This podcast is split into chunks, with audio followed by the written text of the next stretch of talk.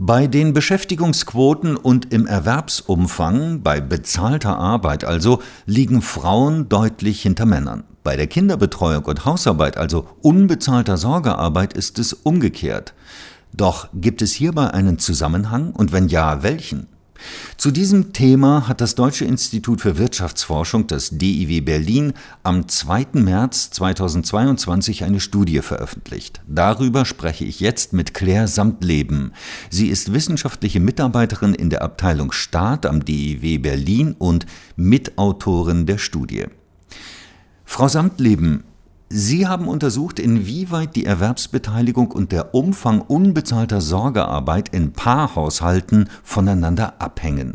Was zählt eigentlich alles zur unbezahlten Sorgearbeit und von wem wird sie mehrheitlich geleistet? Was sich hinter Care-Arbeit oder aber auch unbezahlter Sorgearbeit verbirgt, verrät im Grunde schon der Begriff, nämlich sämtliche Tätigkeiten des Umsorgens bzw. Versorgens von Personen meist des eigenen Haushaltes, und zwar unbezahlt. Dazu zählen zum Beispiel Betreuungsaufgaben wie die Versorgung von Kindern und die Pflege von älteren Angehörigen. Und in einer breiter gefassten Definition gehören auch Haushaltstätigkeiten dazu. Unbezahlte Sorgearbeit wird zum überwiegenden Teil von Frauen geleistet und das ist kein deutsches Phänomen, sondern ein globales Phänomen, denn wenn ich mich nicht irre, gibt es eigentlich im Grunde kein Land, in dem die Männer mehrheitlich die Care-Arbeit leisten. Welchen Einfluss hat denn jetzt die unbezahlte Sorgearbeit auf die Erwerbsbeteiligung von Männern und Frauen? Die Zeit, die Frauen und auch Männer für ähm, unbezahlte Sorgearbeit aufbringen, konkurriert zu Teilen mit der Zeit, die für Erwerbstätigkeit aufgewendet wird. Und häufig wird argumentiert, Frauen würden mehr Sorgearbeit übernehmen als Männer, weil sie auch in geringerem Umfang erwerbstätig sind. Richtig ist aber auch, dass sie in geringerem Umfang erwerbstätig sind, weil sie unbezahlte Sorgearbeit leisten. Die Richtung des Zusammenhangs ist also beidseitig. Und wir haben in unserer Studie gezeigt, dass der Umfang und die innerpartnerschaftliche Aufteilung von Sorgearbeit zwischen Männern und Frauen sich unmittelbar auf ihre Erwerbsbeteiligung auswirkt.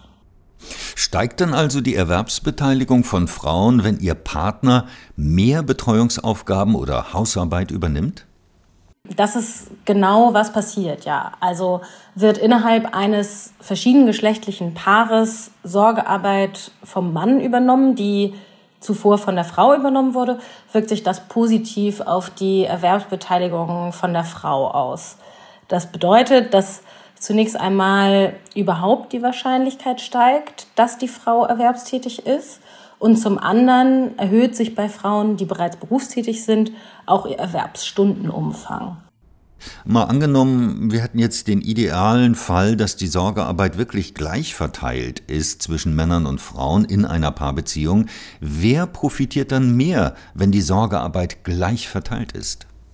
Wenn mit wer profitiert mehr gemeint ist, wessen Erwerbsbeteiligung steigt, dann ist es in der aktuellen Situation so, dass Frauen stärker profitieren. Denn die Ausgangslage ist so, dass im Durchschnitt Frauen deutlich mehr Sorgearbeit leisten als Männer. Und wird die Sorgearbeit gleicher verteilt, übernimmt der Mann Sorgearbeit, die zuvor von der Frau geleistet wurde. Und im berufstätigen Paaren ist es so, dass diese zusätzlichen zeitlichen Kapazitäten von der Frau dann zum Beispiel für Erwerbsarbeit genutzt werden kann.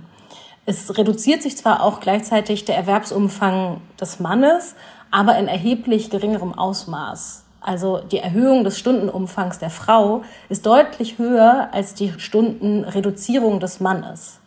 Und in diesem Zusammenhang ist es, wie ich finde, außerdem noch wichtig zu erwähnen, dass berufstätige Männer sich eine durchschnittlich geringere Stundenzahl wünschen. In diesem Sinne profitieren sie also auch, gerade wenn sie durch eine leicht höhere Sorgearbeitslast eben etwas weniger Stunden erwerbstätig sind. Welche Art der Sorgearbeit hat denn den größten Einfluss auf die Erwerbsbeteiligung?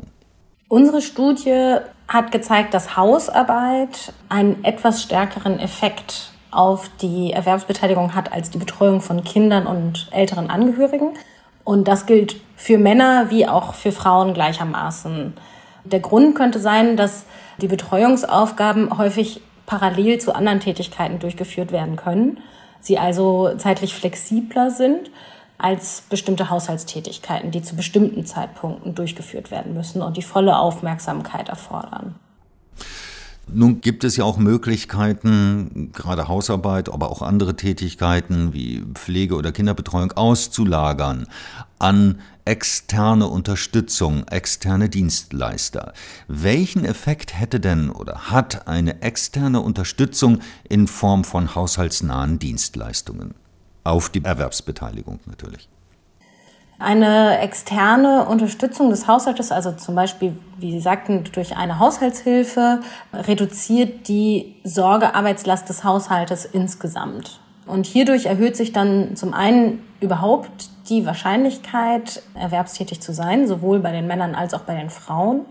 Und zum anderen erhöht sich auch der Stundenumfang von bereits erwerbstätigen Männern und Frauen. Bei Frauen jedoch in höherem Maße als bei Männern. Was könnte denn die Politik tun, um die partnerschaftliche Aufteilung von Erwerbs- und Sorgearbeit zu fördern?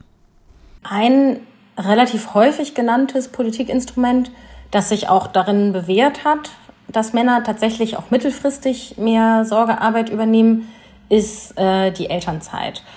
Häufig ist es aber so, dass Väter, wenn sie denn überhaupt Elternzeit nehmen, nur die Partnermonate nehmen, die ansonsten verloren gehen würden, wenn sie sie nicht nehmen würden. Insofern ist die Ausweitung der Partnermonate auf drei Monate, wie sie aktuell im Koalitionsvertrag vorgesehen ist, ein Schritt in die richtige Richtung. Diese Ausweitung hätte aber auch großzügiger ausfallen können. Und ein etwas weniger bekanntes, aber auch weit weniger genutztes Element des Elterngeldes ist der Partnerschaftsbonus. Den Bonus von vier zusätzlichen Elterngeld-Plus-Monaten erhalten Eltern, wenn sie in dieser Zeit, also in den zusätzlichen ähm, Elterngeldmonaten, die Erwerbs- und Sorgearbeit partnerschaftlich aufteilen. Sie dürfen also in dieser Zeit beide zwischen 24 und 32 Stunden pro Woche berufstätig sein. Bis vor kurzem waren diese Bedingungen, also die 24 bis 32 Stunden, noch deutlich enger gefasst. Und da wurde dieser Bonus auch sehr viel weniger genutzt. Und es bleibt jetzt abzuwarten, ob eben diese, diese Ausweitung der erlaubten ähm, Stunden das Interesse an diesem Tool steigern wird. Denn aus meiner Sicht ist es eigentlich recht gut geeignet, eine partnerschaftliche Aufteilung von Erwerbs- und Sorgearbeit zu fördern. Frau Samtleben, ich danke Ihnen für das Gespräch. Ihnen auch herzlichen Dank.